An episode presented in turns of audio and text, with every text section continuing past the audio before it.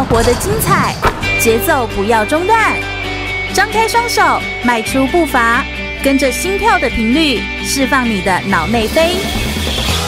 我是全玉，每周日下午一点，空中全运会，运动零极限。全国广播 FM 一六空中全运会，我是全玉，每周日下午一点到三点，在空中给你轻松好玩的运动讯息，还有体育圈内的大小事情。好，大家好，来到了空中全运会的节目现场，我是全玉。我们每一次呢，都要跟大家来分享一个很不一样的运动赛事。今天这个赛事真的是太让我惊奇了。我从开始做节目的时候，那个时候我们就有在拟稿啊，就拟定说，哎，有哪些的运动项目是我很想要访谈，而且我又觉得我自己不会。透过运动项目的介绍，邀请一个专业的人士来给我们做介绍。而今天终于如愿以偿了，非常开心。今天介绍的这个项呃项目呢，大家可能会觉得。这也太酷了吧！我们今天要介绍这个运动是赛车的运动。赛车它真的是一门艺术，也可以说是一门非常非常专业的高等级的专业的一个内容哦。那我们为什么要来介绍赛车运动呢？因为其实我们的运动项目分非常多种。那我们过去的奥林匹克体系底下，其实都是业余的赛事。但是职业赛当中，我们可不可以来介绍一些不一样，在世界各地都有在举办的不一样的职业赛事，这其实也是一种运动。而职业赛事当中，其实台湾也有很厉害的职业的赛车的选手，在国际上面其实是有在为我们台湾来争光，而且不断不断的在得到好的名次，也不断的在进步，而且都非常的年轻。我们今天特别邀请到的陈奕凡，他其实就是非常专业的。这个赛车的选手，哎，他现在已经是职业的车手。他在去年的夏天，在日本的 Fuji 的 Speedway 的赛道举办的2018年 Lamborghini 的 Super Trofeo Asia 日本站上面，二十四岁的陈奕凡就顺利拿下全场第三的绝佳的成绩，也夺下了 Pro AM 组的冠军，让世界看见台湾的赛车的实力。而且他。其实一开始的启蒙，他从五岁六岁的时候，其实就有在接触一些小型的赛车的游戏的这种玩法来开始在玩。八岁的时候，其实就拿下一些小小赛事的冠军。所以他从小接触这个赛车运动，到现在真的走到职业车队。我们今天就来聊聊他的故事。先热烈掌声欢迎陈一凡耶！自我介绍一下吧，一凡。呃，Hello，，大家好，我是陈一凡。那这几年有都在国外比赛，所以。渐渐的有在进步，那很、嗯、很幸运，在去年有终于有赞助商赞助我，那就开始成为了职业车手。是是是是是，哎、欸，但是其实你以前的资历也很厉害，你其实是在英国念书，念了六年，对，都在国外。啊，你学的是什么？我学的是金融会计。对啊，怎么会突然变成赛车？这个、呃、这个也跳动也太大了吧！而且你们如果没有看到他本人，就我来描述一下，就是一凡是个什么样的人？一凡就是一个一进来你绝对不会觉得他是赛车手的人，就是他非常的。白白净净的一个人哦，然后就是讲话很很很有礼貌这样子，会不会也是那个英国的那种教养底下那种？我们都说要非常有绅士风度的那种感觉，可能家里管的比较严啊，家里管的比较严这样这种感觉，但是。对啊，为什么会突然接触到赛车运动？其实因为从小就对汽车很有兴趣，因为其实家人本来就对汽车有兴趣的，所以他们都会买一些可能汽车杂志啊，或者是去出国看比赛啊之类的。对对对。那我当然就是陪着他们嘛，因为其实我们家的旅游，嗯，声称的旅游就是所谓的去看赛去看赛事。天哪！OK，那不像大家可以到处去看风景啊，去逛啊玩啊。那你是喜欢看风景的吗？我你去英国念书的时候，你有在看风景吗？还是其实也是在看赛事？其实英国就是一个很风景的地方，对，到处都是风景，所以你也不太需要去哪里看风景。对，你每天就是都在看风景。对对对对对。但反而看赛事对我们来说，反而是比较新鲜的，比较新奇的。对，其实嗯，小时候可能大家都不太理解赛事是怎样看，是怎么去觉得它有趣，因为很多人可能看看就会睡着，或是觉得说啊，嗯、一台车跟着一台车绕，哎，他就一直在绕啊，对啊，对。那其实，呃，可能到我的时候，有一些可能赛事赛车的游戏出来了，那我就有在玩。那因为本来就是兴趣嘛，就当成打游戏这样，跟大家一样，打电动一样。嗯、对，那大家都知道，现在打电动其实已经很，还有很多排名啊、积分啊，还可以互相比较、啊。对，其实现在也算是一个运动了，对所谓的 e-sport 嘛。对对。那。电竞的运动、呃，对，那现在就是等于说那时候的接触，让我也觉得说这是一个不错的竞争，嗯、所以我也想要去尝试看看，想要自己去开车啊，想要自己去掌握车子啊，嗯，然后又刚好有机会获得赞助，所以对你有一些业余的玩玩的经验，然后后来有机会获得赞助，你就想说，那我来投身，来做在这件事情上。不过这样说起来，职业车手就是你是全职做这件事。对，没错。呃，我算是说。其实这样讲啊，因为做职业车手要赚钱其实非常困难，因为大家都知道赛车的花费其实非常高。对，那，那个非常高，当然我们很难想象到底有多高，各位听众。对，对，但它真的是非常高，因为像修一台车，对，还有你们维修，每一次跑完一次的零件更换，是全组都要换掉吗？呃，其实这就是一个很多的迷思。对，可能大家就说啊，你玩赛车，你家里一定很有钱，你一定要很有钱。嗯，可是其实也。不不全然是这样，有些可能是机会，像很多人可能小时候就很厉害，那他就是有赞助商，像是呃。大家知道现在 F1 很厉害的 Lewis Hamilton，嗯，嗯，他小时候在玩卡丁车的时候，可能十岁十几岁，迈拉伦就已经全都在赞助他了，对，就一路培养他到 F1，对，那等于说他不需要花那些钱，因为他们有赞助商去帮他花那些钱，嗯，那他就可以很专注的在他的开车的技术上，他不用担心说可能到 F1、F3 之后啊，或是其他的赛事的时候要担心说啊，这零零件怎么办，要不要换，维修费用很高，要不要这样去做？所以其实也是一个迷失啊，可能大家觉得说啊，你一定是要有钱才可以去玩这个东西，可能也不一定。嗯、你其实有些是一个机运的问题，对，有能力就可以。当然，当然，当然，你要有专业、有能力，然后当然还有一点机缘这样子，然后才能够碰到这个这个机会这样子。那你刚好从小有机会接触到，然后现在全职的来投身在这件事情上面，好像最近也获得一些不错的成绩。对，其实我们今年呃讲是讲五连胜啊，可是其实是六连胜这样。哦，那个连胜指的是说你们在不同的分站，还是说是总冠总排名的？呃，其实获奖我们是在职业赛，算是每一站这样子，因为我们有总共有六回。地方我们跑第一次是在雪邦，就是马来西亚，嗯，然后再来就是日本的铃鹿，然后再来是日本的富士，对。然后还有，当然还有韩国啊，然后西班牙、中国啊、嗯、上海之类的。然后就是不同地方，然后去比赛，对，然后获得就这些每一站你都是获得了冠军，所以才叫做连胜吗？呃，对，因为我们一站里面假设日本站，嗯，那我们一次就是比两场比赛，是，所以它就是算回合制的，嗯，所以我我们连赢了算是六回合这样子，是是是。所以等于说赛事的经验也有，然后同时也是刚比完赛回来台湾，然后有机会来跟我们来分享，然后来把他们的这个经验哦，来让大家。一般民众可以来了解一下，其实这个根据历史来说，第一场的赛车比赛，一八八七年就在巴黎就已经有展开这样的比赛，所以赛车运动的起源到现在大概已经有超过一百三十、一百四十年左右的历史了。所以百年发展下来，我们很常听到什么 F1 啊、F3 啊这些的赛车的不同的等级啊，或者是 WRC 啊、TCC 等等这些不同等级的赛车的职业赛事，也变成全球非常非常吸引观众，同时有速度与激情，同时也是呃就是。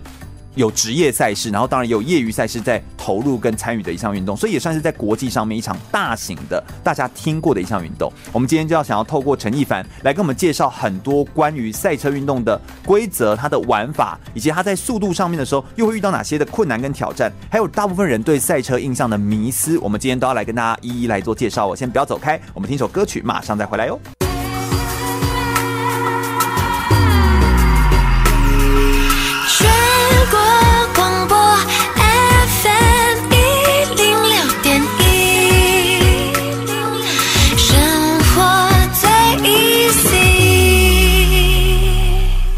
我是奥运体操选手李志凯，您现在收听的是 FM 一零六全国广播全域主持的空中全运会。继续回到全国广播 FM 一零六空中全运会的节目现场，我是全域。我们今天邀请到的是陈一凡，也是台湾的赛车选手，来为我们介绍关于职业的赛车运动。热烈掌声欢迎陈一凡耶！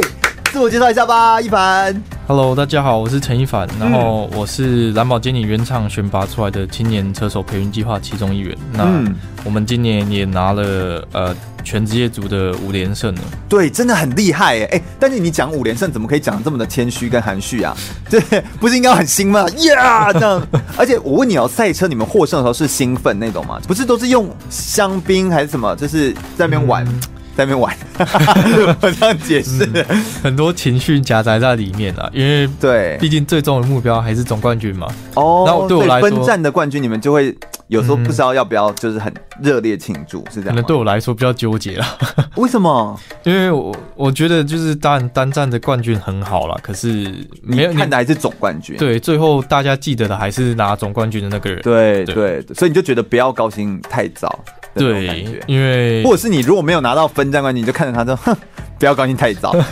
哎、欸，差不多是这种感觉，对不对？对，好的好的。哎，我觉得一定要来给我们介绍一下赛车运动到底是怎么比赛、怎么累积积分或怎么升级。你们好像有分很多种类型，哎，对不对？对，赛事其实有很多种类型，嗯，像是车种就有分了，有些可能是不同的车厂在比赛，对，所以他们在比说看他们的车子谁的比较好。哦，那当然，大家会有些可能赛事会给他授一些限制，让大家的其实成绩都差不多。哦，是因为赛车做赛车，可能车厂每个厂家的原理不同，对，所以可能有些场地他们会比较快，像是弯。你们有哪些场地？呃，场地就是有弯多跟弯少，是用弯来算吗？也也不一定，可能高速弯速度比较快的弯比较多，可能有些人是慢速的弯比较多，或是有些可能有高低起伏的弯非常的明显的那种场地也有，哦、或者是说街道赛啊等等的。嗯，那它有分很多类型，所以类型很多，车种也很多，这样排列组合起来其实就非常多哎，非常不容易来。来介绍这个东西。对，那我就是今年跑的比较简单，因为我们车子大家都一样哦，所以比的就是纯粹就是技术了。对对对，就当我们把其他的限制条件都降到就是都一致的时候，比的才会是单纯在比技术嘛。对，没错。嗯呃，当然你有不同车种的，你也可以比技术，可是可能外外可能大家在看的人比较不懂。因为你要怎么去比技术？既然大家车都不一样，那当然就是比说跟你车一样的人，你是在他前面还是在他后面？哦，对，你是不是那个第一台？所以关键帮大家整理一下，关键就是在比赛的时候呢，还是要看你们的车种的种类，这其实是很关键的。那车种种类一样的时候，就会是比你的技术跟。速度是不是一致？毕竟你们就在同样的场地上面在做比赛跟较劲嘛。那当然不同场地不同，就有点像是我们说在比网球有分红土跟就是我们的室内网球或者是那个不是红土的这样的比赛，所以有旱地、红土这样的差别。类似像这样，那赛车赛道就有弯很多、弯很急剧，然后弯坡度很高，就有各式各样的分法，对不对？听说你们赛事还有分接力赛，呃，十到十二圈的 Speed Rail，或者是耐久赛这些的不同，可不可以帮我们介绍一下？呃，其实对，没错，赛车有分很多种，有一些可能就是很短的，可能十到十二圈的快速的比赛，那这就是一个人自己跑到完就好了，因为你也没那个时间进站换人啊等等的。哦，一个人跑完，你一个人跑完，然后三十分钟的时间，对，类似这样子，可能他。依场地限制你的圈数啊，可是基本上就是三十圈，呃，三十分钟左右就结束。嗯，那接力赛就有分很多种了，接力赛可能有五十分钟的、一个小时的、四个小时、十二个小时、二十四个小时等等的。对，所以接力赛就是分法很多种，然后所以如果是短时间五十分钟，可能或者四个小时以下，可能都是两人。对，一般四个小时以下都是两个人，那四个小时以上可能十个小时啊，八个小时是二十四小时，那就可能要用到三到四个人的。的的那种团队了，二十四个小时都在飙赛车，对，好恐怖哦！所以它等于还会牵扯到呃光线、视线，然后各种的变化，然后晚上你要开车灯什么的，那那个二十四小时那个场地就一直在冒那个轮胎的烟，然后整个的味道，然后所有维修人员都要围绕在那边来做处理，是这样的画面吗？对，基本上是这样，没错。啊，你有比过这种？呃，比较比较长时间的这种接力，我比过一个十二个小时的，在澳洲的 Bathurst，天哪，它是一个非常非常著名的一个赛事，因为它是叫做 Mount Panorama，呃 Paranama 对，它是一个算是街，也是类似一个街街道赛这样，街道赛，可是它是往山上走。哦，所以它等于说就是爬上山再下山，然后这样子，然后一直绕。绕山，对，然后它是一个绕二十四个小时，对，天哪，它它它非常的有技术性啊，因为它在山上的速度非常快，非常窄，然后它又是高低起伏，所以你你可能对它是自然的，它不是人工的那种，对，它算是自然的。那呃，它历史非常悠久，嗯，那它在山上的速度平均。车子快的话，可能大概两百二十公里。对，那就是包含转弯啊，干嘛的？在山上两百，对，山上那一个那一个区段。那这方面的话，就是非常的困难，因为他们是高低起伏，所以你可能看不到进弯的地方，但你就要去弯它。对。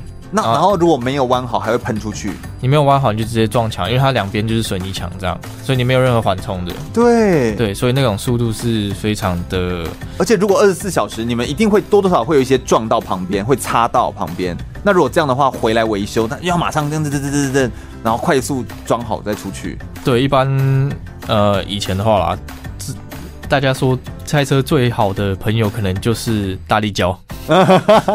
就是把它粘起来，对对对，就是先粘起来再说，对对对对，固定好再说，对对对。天哪，哎，我觉得这真的是好难想象哦。你们刚你刚刚说到速度，对，你们平均假设是一个人，假设十到十二圈的这种三十分钟的比速度的比赛的话，对，呃，大概是业余车手大概会是两百八十公里吗？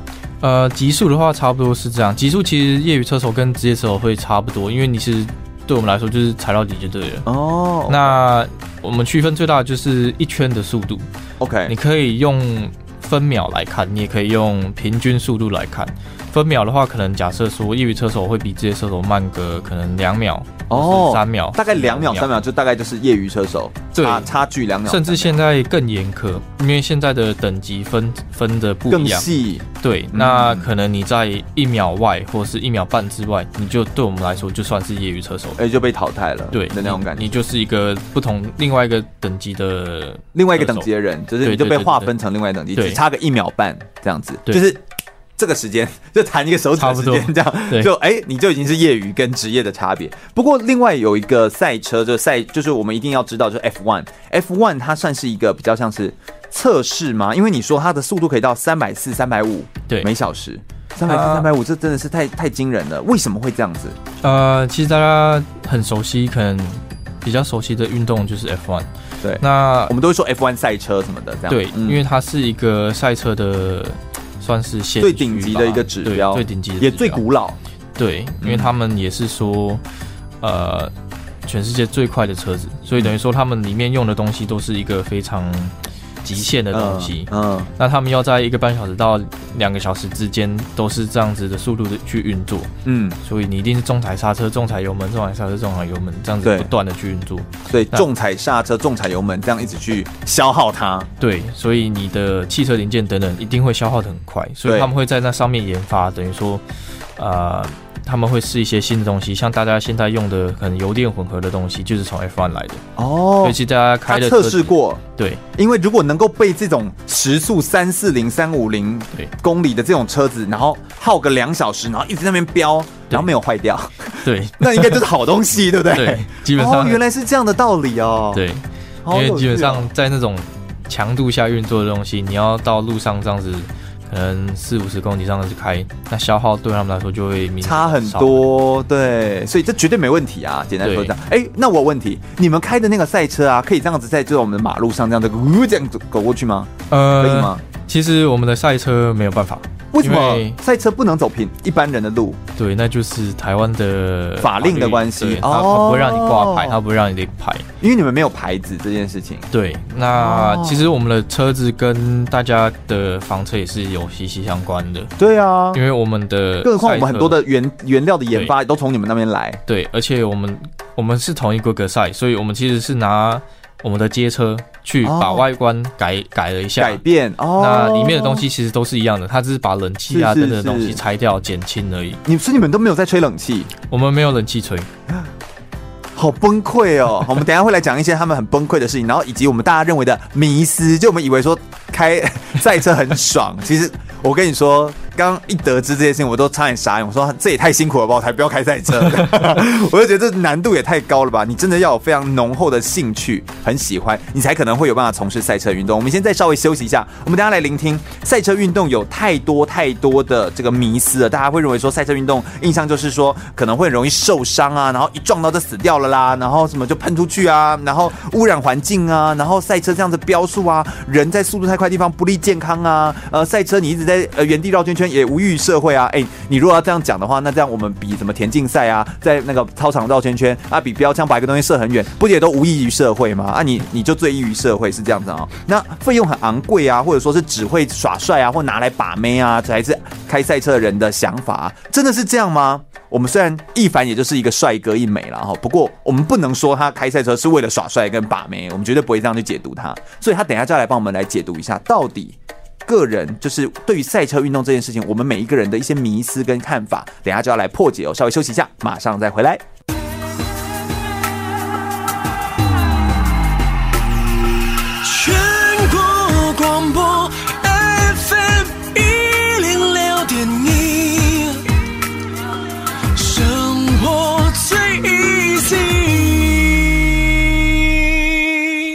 是铅球全国纪录保持人张明煌。您现在收听的是 FM 一零六全国广播全域主持的空中全运会。继续回到全国广播 FM 一零六空中全运会的节目现场，我是全玉。我们今天访谈到的呢是陈易凡，也是台湾职业的赛车选手。那他从职业在今年也还拿下全职业的五连胜的一个很好的一个成绩哦。所以我们今天呢就是要来访谈关于职业赛车运动选手的一个一个专业的历程，以及我们很多人遇到赛车就会觉得有一些迷思。我们应该要一起来破解一下。不过在这之前，我们先来了解一下赛车，好像有一个最高指导单位叫做 FIA，那是什么？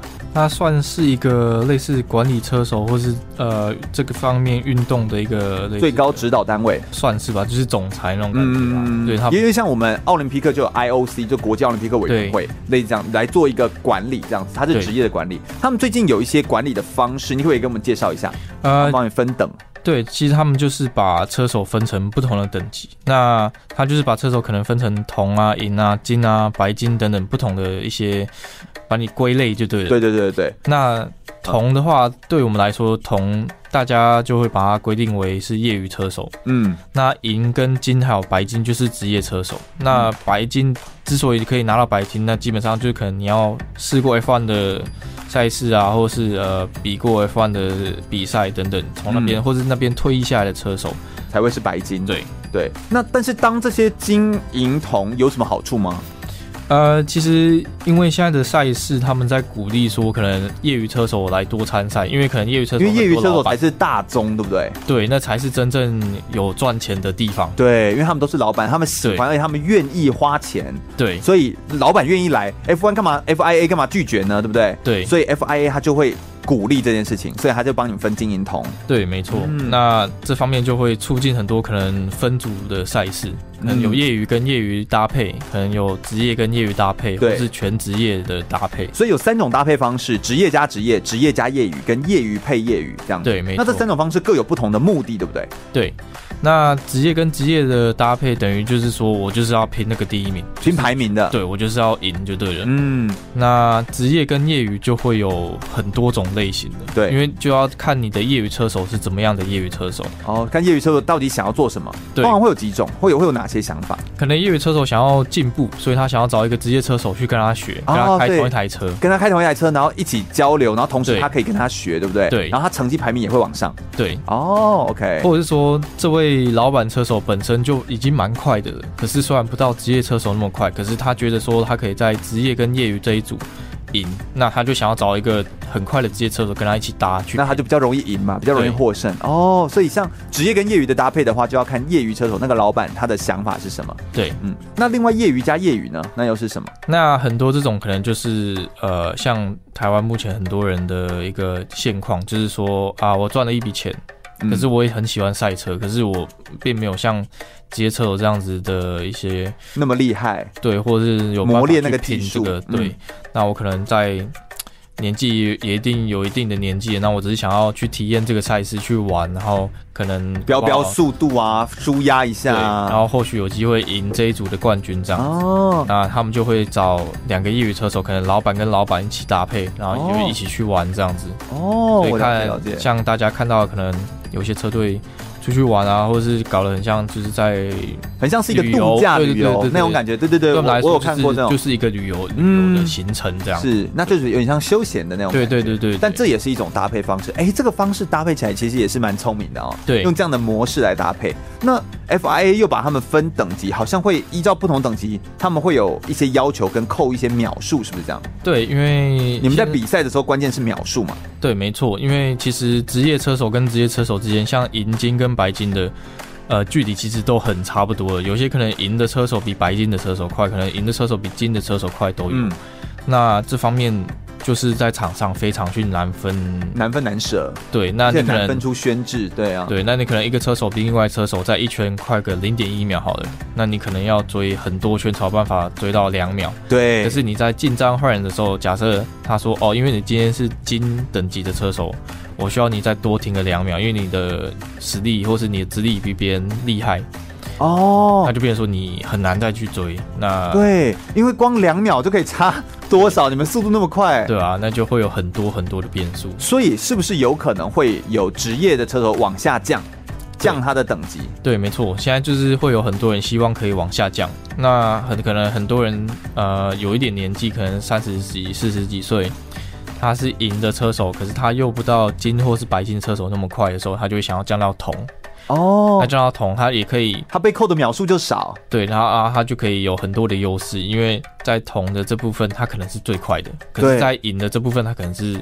中间或是比较慢的那一，所以这就有点策略性的，然后你要去做搭配。但是我觉得 FIA 也很聪明，他用这样的方式，他可以鼓励职业车手会想要跟业余车手搭配，就往下降。那也会鼓励业余车手让他有机会可以往上升上，因为他有一个排名的制度出来，所以等于鼓励他们，让他们可以成绩往上提升。对，所以这真的是一个聪明的做法，这样子对，非常不错。不过我们现在就要来破解一下大家的迷思了。哎，大家都说那个。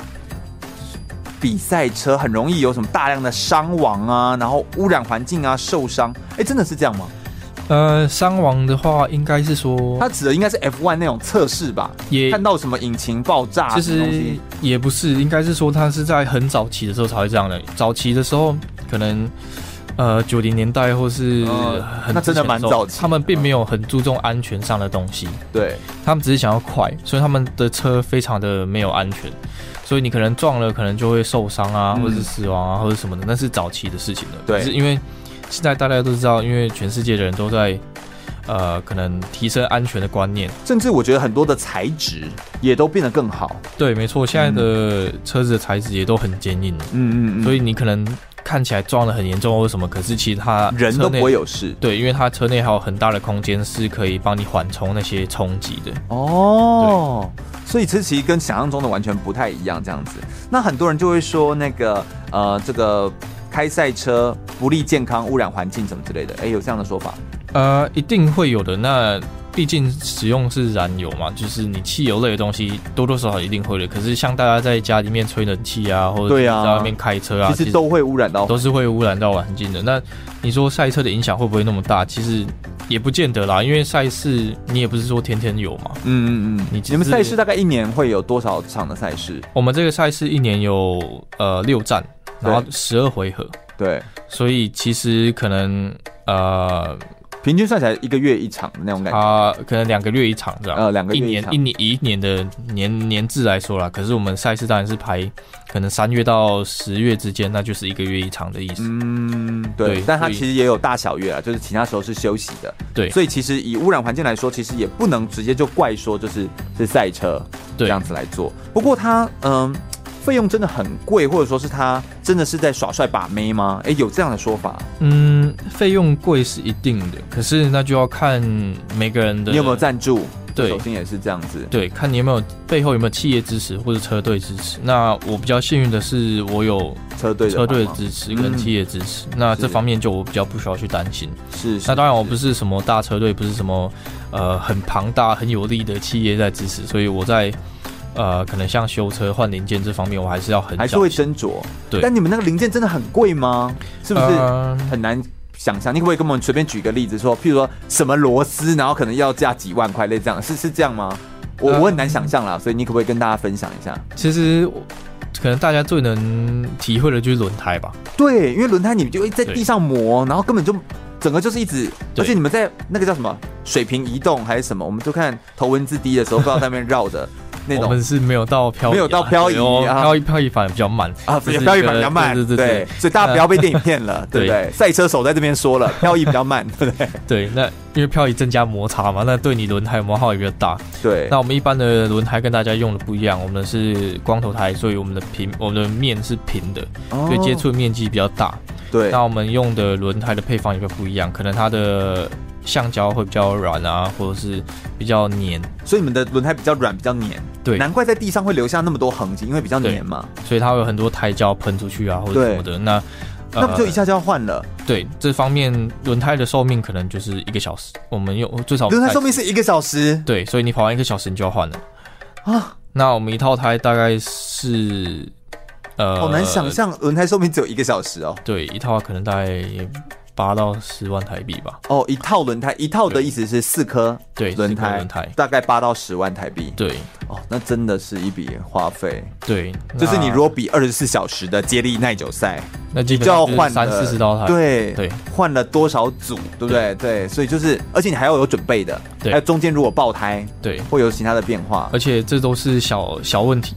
对，这都是最小的问题。你要想说，你去比赛，如果你没有跟车厂有任何的协助的话，对，你的零件什么你都要自己先准备好。对呀、啊，等于说你要先买好。太恐怖了。对，那就等于说你买了好几台车也。对啊，哎，那我的问题就在这里。那你们为了比赛，比赛完是真的奖金很高吗？要不然怎么大家会为了这件事情趋之若鹜啊？嗯，也不是说奖金啊，有些赛事可能有奖金，有些赛事可能没有啊。那。呃，但是你还要换了一堆轮胎。对，对车队来说可能是曝光，那对车手来说就是找找找工作。你表现越好，你可能赢了，你明年就会有赞助商，可能会有人付你薪水。哦，像不过像我就是有薪水，所以我比较就比较不用担心，可以专心来磨练你的技术。对对对，那当然也会有很多人、啊、很多人误解说啊，你你可能家里有钱，你这样玩绝对没问题。对。一定不是这样。我跟你说，而且更何况你家里有钱，你还不见得能够玩。对啊，对 对对啊，这个我觉得这也是一个逻辑。对，所以我觉得这这跟这个真的是不只是有没有钱的问题，而是这本身是一个辛苦的磨练。我们等下就来聊聊这件事情有多辛苦，这个真的是大家难以知道的。而且在赛车当中，听说又很闷、很热，温度大概会到多高啊？呃，我们等下会一起来讲一下这件事情。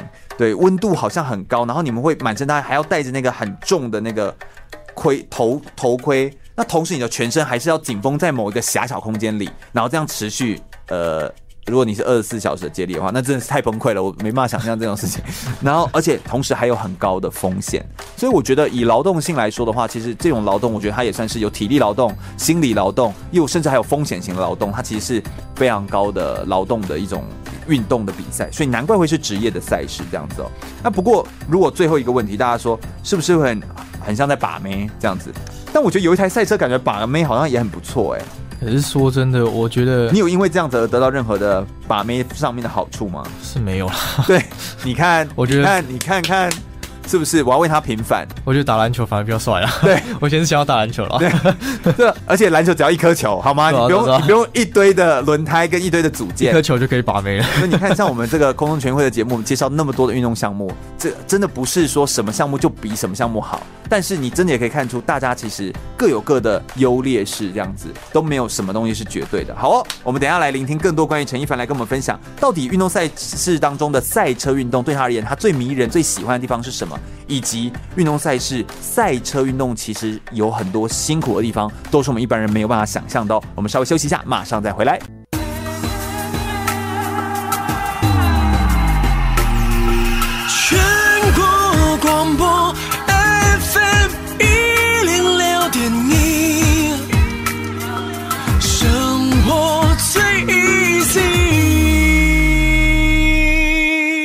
我是四大运韵律体操国手杨千梅。您现在收听的是 FM 一零六全国广播全域主持的空中全运会。继续回到全国广播 FM 一零六空中全运会的节目现场，我是全域。我们今天邀请到的是一位职业的赛车选手陈一凡，来到我们节目现场，欢迎陈一凡来全国广播，耶！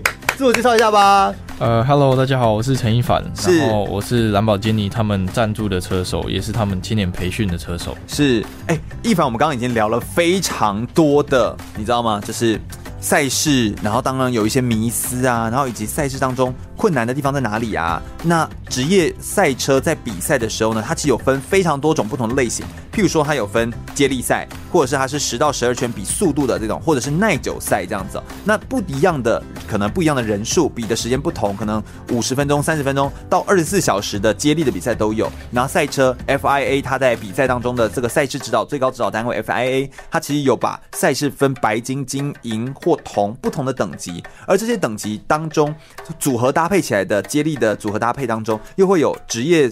的选手跟职业选手搭配，职业配业余，或者是业余跟业余的搭配又各有不同。我们刚刚已经把这些内容稍微跟大家做一个介绍，简单让大家了解一下赛车的背景。接下来就要聊比较多是关于呃一凡他自己个人的感受了。诶，你为什么那么喜欢赛车运动？赛车运动到底对你而言，你最喜欢跟最迷人的地方在什么地方？你认为？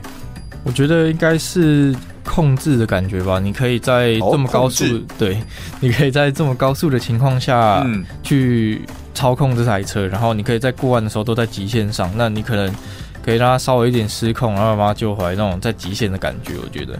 所以你其实很喜欢那种。速度与激情，这真的就是那种感觉，那种控制，然后而且可以就可以 hold 得住，对，算是吧，就是一个竞争的感觉。我觉得如果其他人做得到的话，那我应该也也是可以吧。那所以。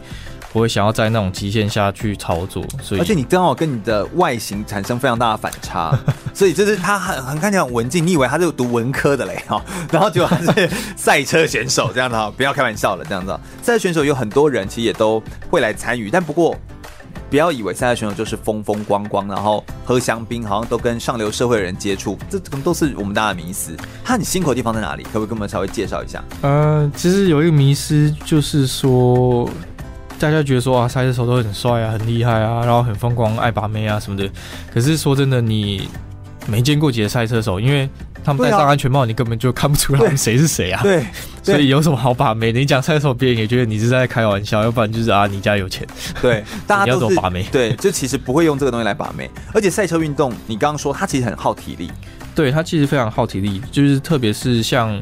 呃，我们车内的温度，我们没有冷气，什么都没有。那因为你们不把冷气拔掉了，对不对？对 对对，车子里面不会有冷气。对，为了减轻重量，所以要牺牲一下。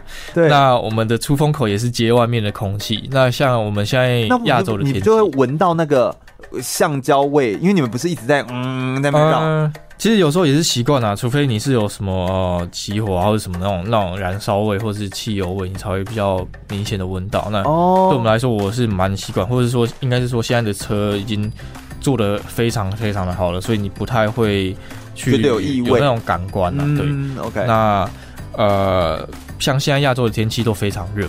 对，有些可能三十几度、四十度，那这都是外面的温度。那在车内就一定是更高嘛，因为毕竟我们窗户是密闭的，那它不是像一般的窗户可以拉下来这样。对。我们车内可能大概六十度，有时候五六十度，有时候七十度这样的感觉。哦，就是体感温度会有到那样的感觉，而且非常闷。呃，不是不是体感温度哦，是真的真的温度。对，真假啦？有些人像呃，我们那也太热了吧？对吧？真的温度到这样。对对啊，像我们最近一次的韩国站，呃，它非常热，大概四十几度吧，外面吧。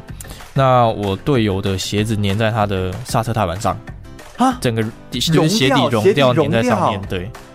天呐！你要在这样的空间底下，那你们穿的衣服什么不就也要很小心？对，我们就是全身都是防火的，就是从呃内衣内裤，然后到外面的防火的赛车服，然后到袜子鞋子，然后安全帽、面罩。手套全部都是防火的，所以你是整个都被包住的。然后如果热到那个鞋底会融掉，那你真的可以想象那个室内有多热哎。像因为车子里面有一些是铁的东西，或是它又更容易导金属的东西。哦。那呃，有些换挡换挡的拨片，因为我们现在都是用拨片的嘛，有些是呃可能金属类的东西。有有工作人员就是比完赛下去要移车的时候去摸到，然后结果就烫伤了。天哪！对，好恐怖！所以那个在高速之下，而且反复运转，然后不断的操作的摩擦，那个真的那个热的累积，真的是会累累积到一个一个极限。对，所以那个环境真的是很热。刚刚你还有在休息的时候说到说，你们那个体力也很耗体力，是因为你还要去做重训，是因为你们踩刹车跟我们一般房车踩刹车的那个感觉是完全不一样，对不对？你可不可以跟我们形容一下？对，其实刹车只是其中一个小部分，因为刹车我们的刹车比较直接，所以我们像。轻踩的话，我们是没有刹车的，我们一定要重踩。对，那一般可能大家在街上踩，可能大概十公斤、二十公斤，然后尽量轻轻的放啊。对，可能遇到紧急的东西，你踩，你真的吓到了还是什么？你可能它要三四十公斤这样。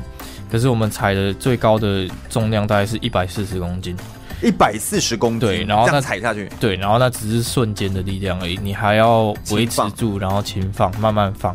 那根本就跟我们在做重训，你如果做蝴蝶机，或你做那种就是后面有一个重量会帮你举起来，你就踩了之后要轻放，仿佛就在做重训一样，对不对？对，基本上是那样。然后再加上我们还有离心力的问题。对，我们离心力比一般的车子还要高，因为我们过弯的速度比一般的车子还要快很多。哦，有些弯可能两百公里可以过，有些可能两百二十公里可以过。对，那那离心力是非常大的。是，所以你的核心啊，你的肌群一定要很有力。嗯，那再加上你长时间的比赛，你一定要有肌耐力。对，所以你不只要做重训，你要做你的肌耐力，你的体能全部都要。对，然后你还要维护车子，然后还要做这些东西，然后你还说专注度也很重要。对，因为你知道，像那种非常热的环境下，很容易失去专注力。对，而且你们还要一直连续的接力，对，又那么长时间，然后速度又那么快，对，你速度起码也都是。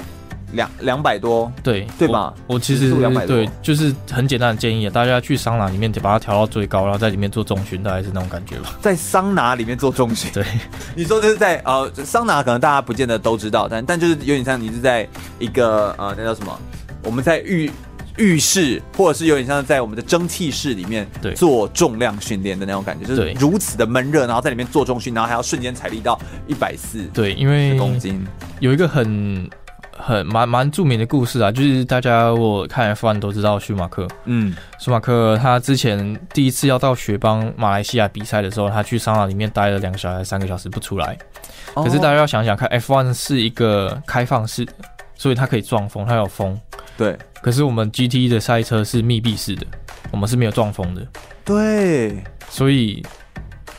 那是蛮，那是一个完全闷在里面，然后连续两三个小时的一个过程。对，你在桑拿两三个小时，哦，算了，实在是太难想象。那个 我都觉得这都会快要没办法呼吸了，这样子。所以这其实就是你们的工作，而且就是你们的你们的一整天。各位跟我们形容一下你们的赛事，当然赛事一天都是在比赛嘛。但你们如果训练的时候呢，或者是你的一周，你会怎么安排你的训练的课表？然后。有重训，然后也有技术训练，可不可以跟我们稍微分享一下？呃，其实现在可能大家都觉得说啊，车手都要去练车啊，去干嘛的啊？其实并不是这样，因为大家要知道练车的成本是非常高的。对，因为你轮胎哦，轮胎，我先讲轮胎，一小时就要换掉。对，那 那个成本很高，不是随便练车的。而且那都是小部分，你要有同样的车，你要有技师团队，可能两到三个人，你要有零件，你要有。呃，你要去租场地，我记得现在力宝力宝租一天好像要八十万吧，还是几十万吧？一天八十万，天哪！包包场，因为你你一定要包场，因为你要占用它那么多的空间。对，总之对，可能可能金额不是正确的，可是是非常高的。对对，也有可能更高，那不一定。所以对我们来说是没有办法负担得起的。嗯，所以现在很多人都在使用的是模拟器，所以大家听到很多模拟模拟器。哦，难怪难怪。就也也加上现在的科技啦，越来越好，所以就可以用这个方式模拟，让你去感受到，因为主要要练的是技术嘛。对，哦，所以我们可能就是一天健身房，一天模拟器，一天健身房，类似这样。那你模拟器要放在桑拿里面吗？呃，呃，那还有真的模拟啊？哎，叫情境模拟，这个已经到四 D 哦。对，那可能呃，任何以后可以电器会炸掉啊，电器会炸掉，得要设计一下，对不对？对，真的哎，你们现在就用模拟的方式在做训练，那大概要训练多长时间？然后你们自己会怎么安排？其实也不一定。啊就是说，看你的场地吧。如果你是第一次去，嗯、那当然你要久一点。那长久看个人啊，有些人可能快速适应，那就还好。哦，对，那你可能就是想办法去。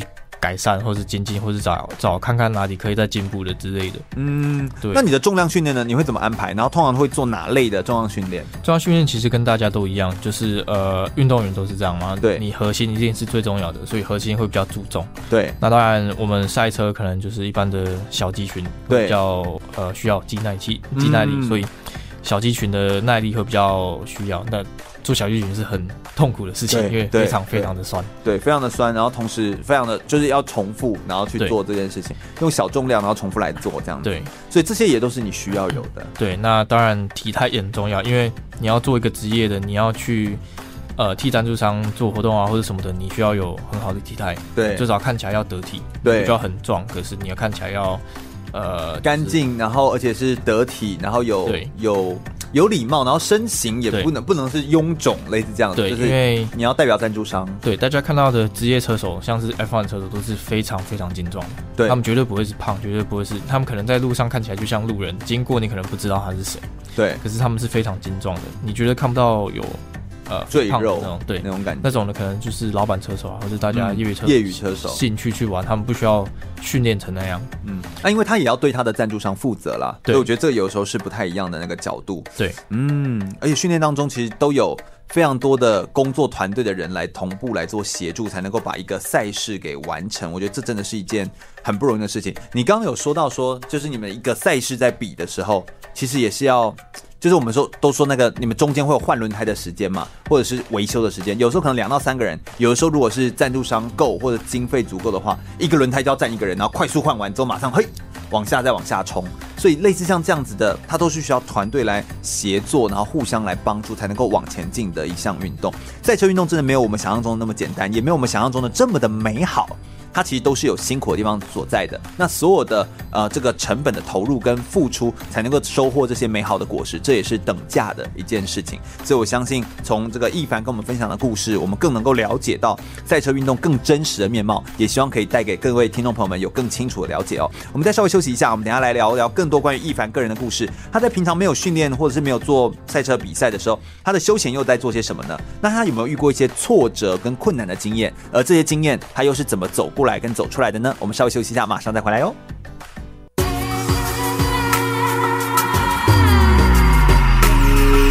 全国广播 FM 一零六点一，生活最 easy，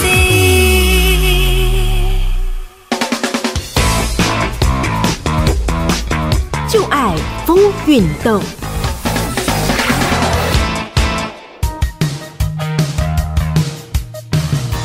车运动几乎是与汽车的发明同时出现。广义来讲，最早的赛车记录甚至可以追溯到一八六七年。不过，最一开始出现的赛事主要是以类似长途障碍赛的形式，目的是测试车辆机体的实用性与可靠性。但随着工程技术的发展与汽车产业的成熟，逐渐出现以竞速作为目标的赛车运动。一八九四年在法国举办的巴黎鲁昂赛事，被广泛公认为世界上第一场正式的赛车比赛。而在一九三零年代左右，开始发展出以参赛为主的专业赛车。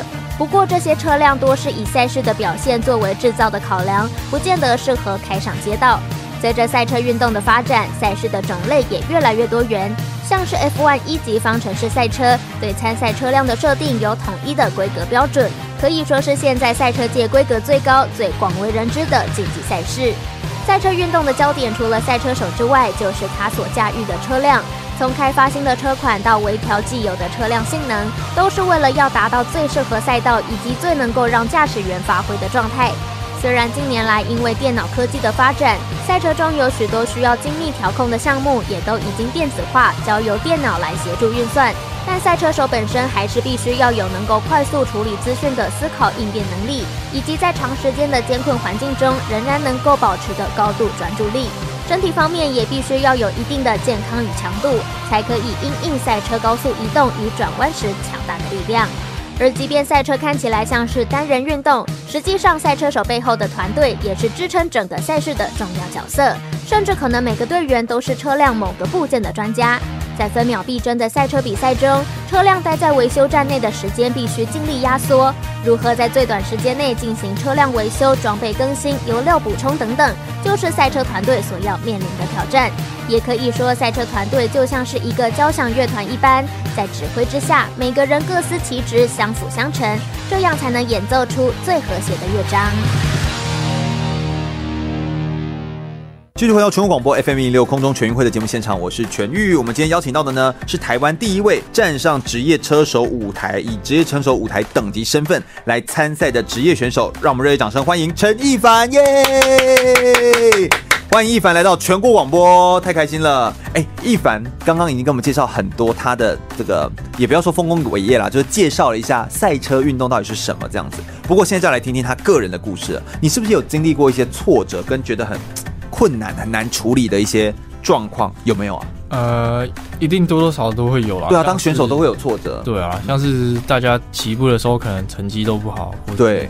还在想办法进步，然后可能就达不到目标，嗯、那也是一个挫折。那嗯嗯，或者是说，当你已经达到了目标，你已经够厉害了，你赢了一场比赛，结果呃，可能一些东西小小细节你没有没有顾到，对，或者是说可能车队的一些小细节没有去做到，然后就被取消成绩什么的，这都是有有的挫折啦。嗯嗯嗯嗯，哎、欸，其实你因为呃这个赛车的运动，其实你出国过非常多的国家，然后去不同的地方去比赛，类似像这样子。对，那你有没有一些？些就是就是在国外遇到的这个挫折，或者说是你被取消，你说被取消这个赛事，你可不可以帮我们具体描述一下那个挫折经历的那个过程，让我们更有感觉，然后也知道哦，这个东西其实对一个赛车选手来说是这么的重要，可不可以帮我描述一下？对，其实就像我讲的，呃，我们今年其实算是六连胜，不算是五连胜。嗯、可是为什么是五连胜？因为我们在日本的铃鹿那一站，对，呃，我们测试赛的时候，我们的变速箱坏了。还是 M L 差速器坏了，对。可是你要修差速器，你就要拆变速箱，所以呃会花很多很多的时间。那我们排位赛跟第一场正赛中间只有隔了五个小时哦，所以在赛跟赛中间五个小时休息，对。然后你要在那个时候修好它。对，那我们花了差不多刚刚好五个小时，在大家都出去的最后一刻，呃，可能呃一分钟前吧，刚好修好。然后我们出去比赛，然后因为当然车子有问题，所以我们从最后一位起跑。那我们有二十台车，然后我们在我们在十七位起跑。那比赛结束的时候，我们是以第一名结束的。对，然后最后的一圈还爆胎，还爆胎，对，爆胎最后呢，咚咚咚咚，然后把它跑完。对对对，他最后还是第第一名的的成绩回来。那当然很开心嘛，大家就是庆祝啊，就是对对对对，就觉得说哦，我们克服了一个很大的困难，对，感觉而且感觉哇，后勤技师这样子拼的拼的也值得，有给他们一个交代这样子，嗯嗯嗯，然后结果赛后几个小时之后发现，哎，验车没有过，因为车高差了一点点没有过，就可能是他们维修的时候有动到啊，还是怎么的，我不知道，反正这不是我们车手的哦，验车没有过就是。因为你比完之后，还会去检查说你车子有没有违规。对，啊、哦，所以就是很大的打击。天哪，这真的是很大的打击。因为，因为你当时这个是一个胜利的庆祝，而且你就想说，好不容易大家花了那么多心力，对，而且那个技师也说不定也不是故意的，对。但其实当时间这么有限的时候，这这样子来，天哪，这打打击真的很大哎。那那个技师不就会崩溃？你们几个技师一起有处理这件事啊？呃他们大概呃两台车的技师都来帮忙，连另外一台车的技师都来帮忙，所以大概四五个技师在那边处理，同时处理一台车，还要处理到五五个小时。对，天哪！所以就是嗯，那那后来呢？你怎么跟他们讲？或你们得知这个消息的当下，我们当然不希望把。情绪都表现出来，所以我们就是尽量可以、嗯。而且你的情绪也很内敛，一定就是那种啊，然后就是，而且你连甚至连表情都不会有。就你，我觉得你好是这样的人哦，就你都吞在自己内心。对，我就基本上就是那一天就尽量少少跟他们少说话。对，就是让他们静下来。对，比完大家回家休息一下，休息一阵子再说吧。天哪！哎、欸，这是就是还蛮近的时候发生的事情哎、欸。对对啊，那那你你自己怎么调试这件事情？你后来怎么解读这件事情？呃，就是命啦，这样。对，基本上发生点办法嘛，就是想尽办法在以后的几站都拿回来嘛。那毕竟是积分的东西，所以还没结束。那对，看的是最后，对，看的还是最后。嗯，哎、欸，不过能够要有这样的心态，保持乐观的态度，然后认真的去追求，这其实也真的是一件很不容易的事情。不过。你去这么多国家比赛哦，国外的训练方式跟台湾在国内比赛的这个训练方式跟感觉，真的差这么多吗？可不可以跟我们分享一下？呃，我觉得国外因为赛车历史非常悠久，所以他们的可能像是教练啊、训练员啊，或是一些知识跟资源都非常的齐全。嗯。哦，那我们台湾其实并没有的。对，所以我就连要找可能健身的教练什么的，可能大家都也没经验，对这方面也不知道说，哎、欸，我要训练你什么肌群，我自己都不知道了。对对对，所以就变成说我们要，就变成你全部都要自己学，自己去查、欸，哎，对，然后或者是你要跟他沟通说，哎、欸，你可以帮我这个，帮我那个，那就变成说会比较辛苦，然后花时间会比会比较没有效率啦，跟其他人比起来。是是是是是。不过这我觉得这也是一个，还是有一些单位应该可以做到这样的事情，就是可能要跟国际有在接轨的，类似一些训练的中心，才比较能够做到这样的事情。不过赛车毕竟真的是一个在台湾很冷很冷的一个运动。对，没有到职业，毕竟你也是第一个有做到职业这件事情。那你在国外的时候看他们的这个训练方式，或者是他们的选手教练在教导的选手的方式，有什么不一样的地方吗？呃，我觉得他们很呃很有一套啦，就是他们有他们自己一贯的一套。可能他会他会觉得说，像开车好的，他会说他会直接跟你说，哦，你应该这样子开，你可能要。早点刹车，或者是早点油门，或者怎样怎样做什么，他们会很直接、很清楚的知道说要怎么去做。你指的那个教练就是他的训练员吗？呃，类似的，只是其中一部分。那、哦、当然，教练有分两种，一种是可能是开车的教练，一种是可能是体能上面的教练。OK，那这两种是分开的。那开车的这部分，可能他们就会很直接、很清楚知道说要怎样怎么开、怎么做。对，那他们体能训练，那当然也有另外一套，就是。他们有专业去训练赛车手的教练，嗯，他们很清楚说，哦，你应该一直去做什么，你应该去做这些做那个的，或者说，呃，你可能今年想要去怎么去调教啊，嗯，然后去。但如果是技术的这种，譬如说开车的也好，或者是体能教练的话，你还是可以找他们啊，就找国外就有人找过的。对，这样是有可能的吗？当然是有可能，可是这就牵涉到花费嘛，因为毕竟人家是住国外，他也不住台湾。对，那你要请他，那等于说他除非把他请来台湾吗？对，还是你要住国外？这就有点像我们在呃国家训练中心，有时候我们会外聘教练，但外聘教练的时候，他们就会考量我的薪水有高到可以让我举家搬迁过来吗？他就会打一个问号，对不对？没错。那再加上你现在。虽然是有赞助商支持，但是其实还没有到可以让一个外国的教练举家搬迁过来来支付他全部费用的一个 一个这件事情。这毕竟是支持一个家了，对不对？对，还没有那么这个难度，这个难度真的是太高。这个其实真的很不容易，他甚至是真的要很大量的动员这件事情。所以你会发现，我们在做任何一项运动都不是一个人的事，对，它其实真的是一个群体。那为什么国外国外那么有这个风气？真的跟它的历史有关系？然后大家也都风靡吗？观众多吗？嗯，其实也不能说观众多，应该是说他们有一个很。正规的体制。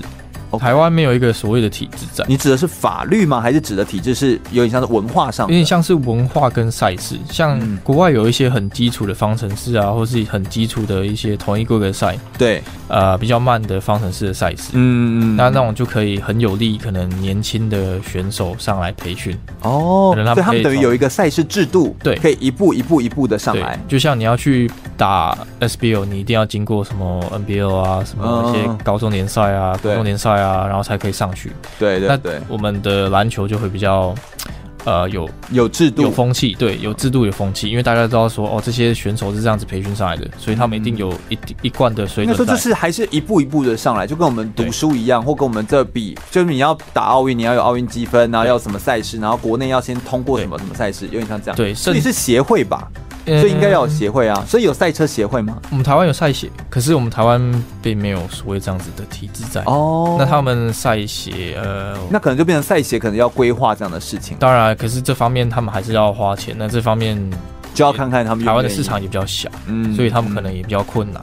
对对，那当然这牵涉到很多东西啦。不过因为国外的历史很悠久，所以他们不只是说教你怎么开车，他甚至教你怎么去面对媒体，去把你的体态啊，甚至仪容什么。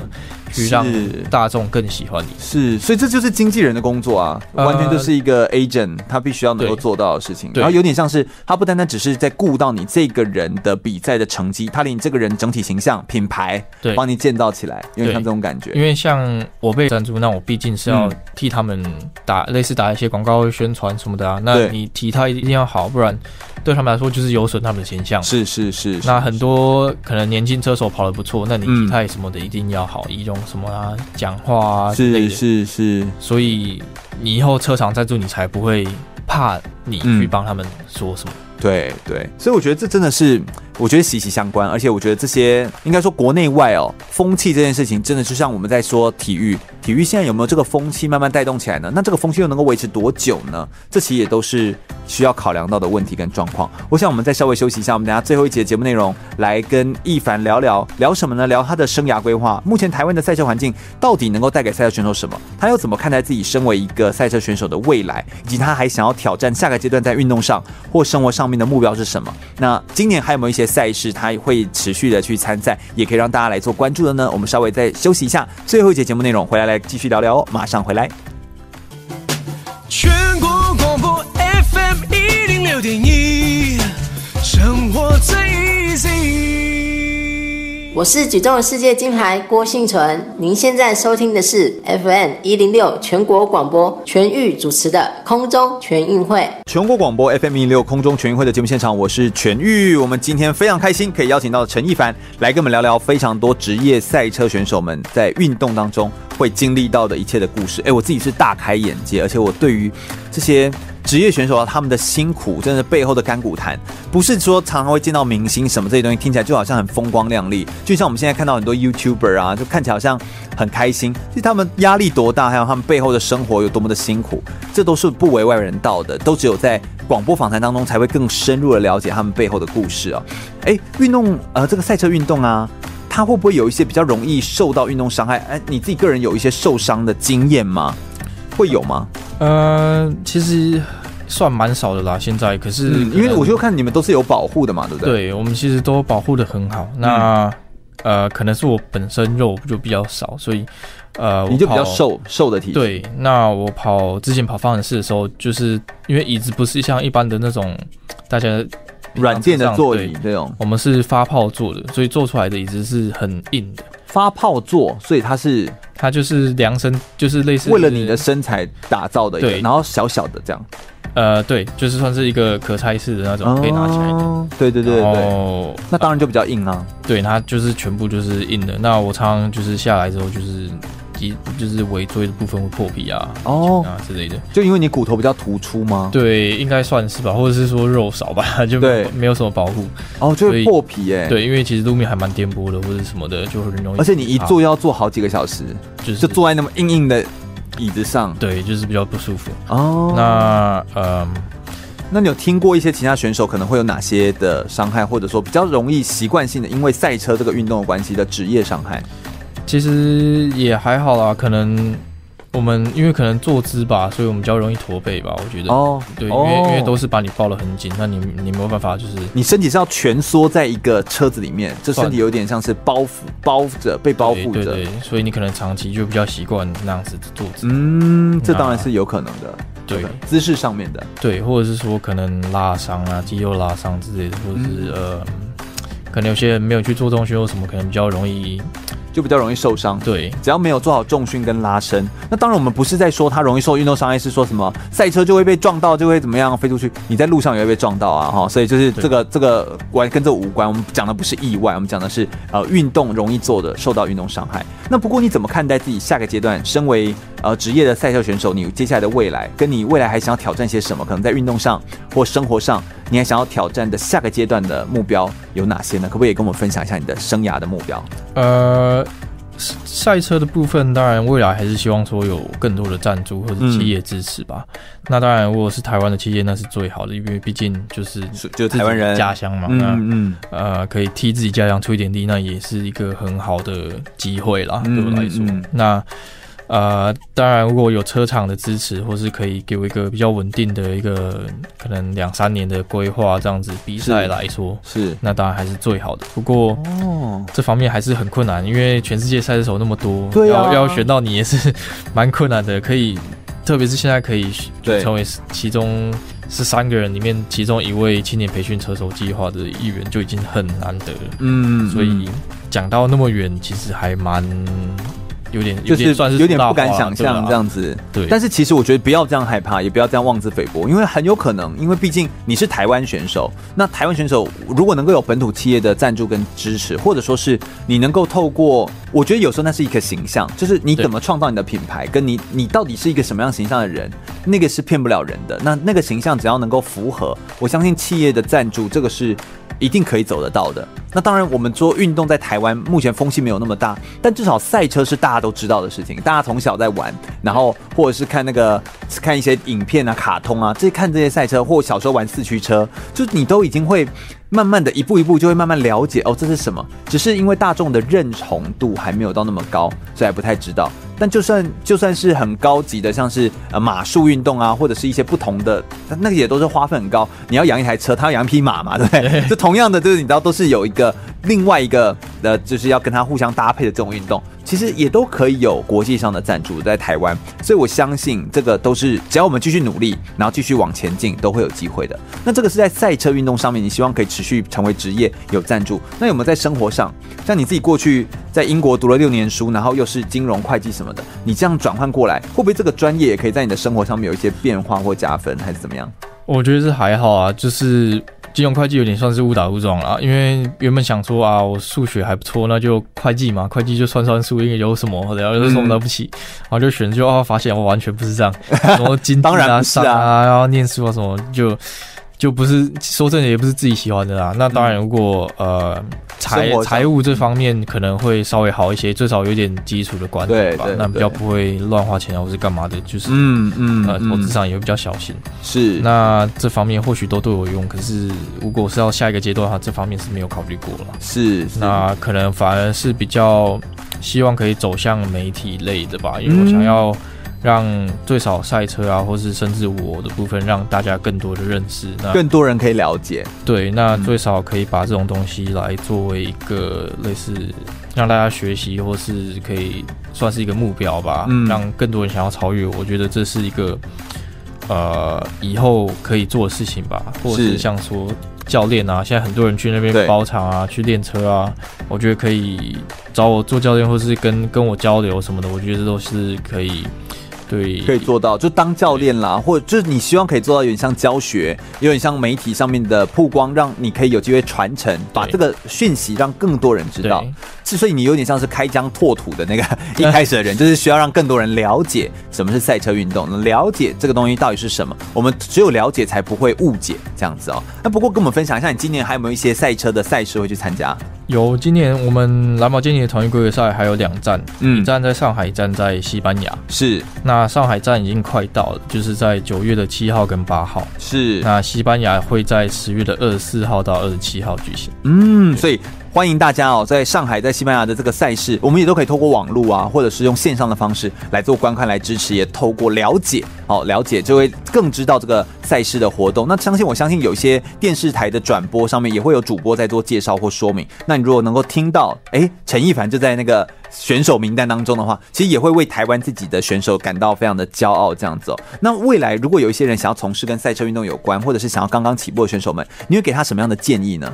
我觉得一开始先不要把这当职业吧，因为大家也都知道说，如果你不是一个很可能很突出，或是有有背后很有很有支持的一个车手或什么的，其实很难去达到这个目标。嗯，我觉得先当做个兴趣。那如果你有喜欢，对，我觉得你有成绩，自然而然会有人来找你。是是，那到时候你再去做打算，都不是都不会太迟。可是如果你在还没有呃，一定的能力或是一定的经验的情况下，就要把这当职业的话，你会非常非常的辛苦。嗯，确实，因为我觉得这也是过来人的经验，然后透过你经历过这个辛苦，所以你更是希望这些人不要太过辛苦，也不要就是到时候希望落空那种感觉。对。不过我看到的易凡啦，就我近距离这样访谈他，我看到的易凡，我觉得他是一个很务实的人，就他是一个很知道自己，毕竟他也学财务出来嘛，哈，他很务实的人，他也算得很清楚，他就知道，哎，哪些东西是真的可以对他而言是有帮助的，那哪些东西的投入，那你也要稍微计算一下你自己的机会成本、时间，毕竟是我们人生当中最重要的一个资产嘛，哈。那亦凡现在也才很年轻，二十四岁，未来还有非常大的光明的前程正在等着他。而且我觉得属于他的个人的这个赛车的人生跟故事也才刚刚开始。我们再一次感谢亦凡来到全国广播，来跟我们分享这么精彩的关于赛车运动的内容。空中全运会是一档专门在介绍体育的呃文教类的体育节目。那我们主要是会介绍一个选手，邀请他来到这边分享他的自己的生命历程跟故事。透过他的故事，让我们更可以了解这项运动当中的一些甘苦还有他遇到的一些挫折，跟他怎么样可以重新站起来的这个力量。也希望可以帮助到你。那如果大家对空中全运会的节目内容有兴趣的话，欢迎可以上脸书来搜寻“空中全运会”，注意“全”是一个草这个安全的“全”哦。空中全运会，我们每周日下午一点到三点在空中等你喽，拜拜。